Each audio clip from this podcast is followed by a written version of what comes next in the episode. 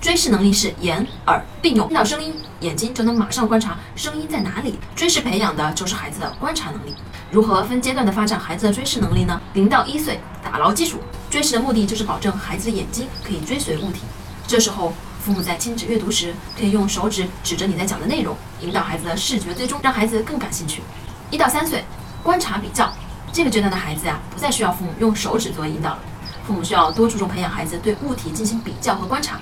宝宝把红色的积木给妈妈，你看，红色的积木比蓝色的积木要大一些。在这个过程中，可以用手指去比划大小，提醒孩子比较大小的方法。三岁到学龄前，观察并表达。三岁后的孩子语言表达能力基本成熟，父母可以鼓励孩子进行主动的观察，可以运用提问的方式来引导孩子。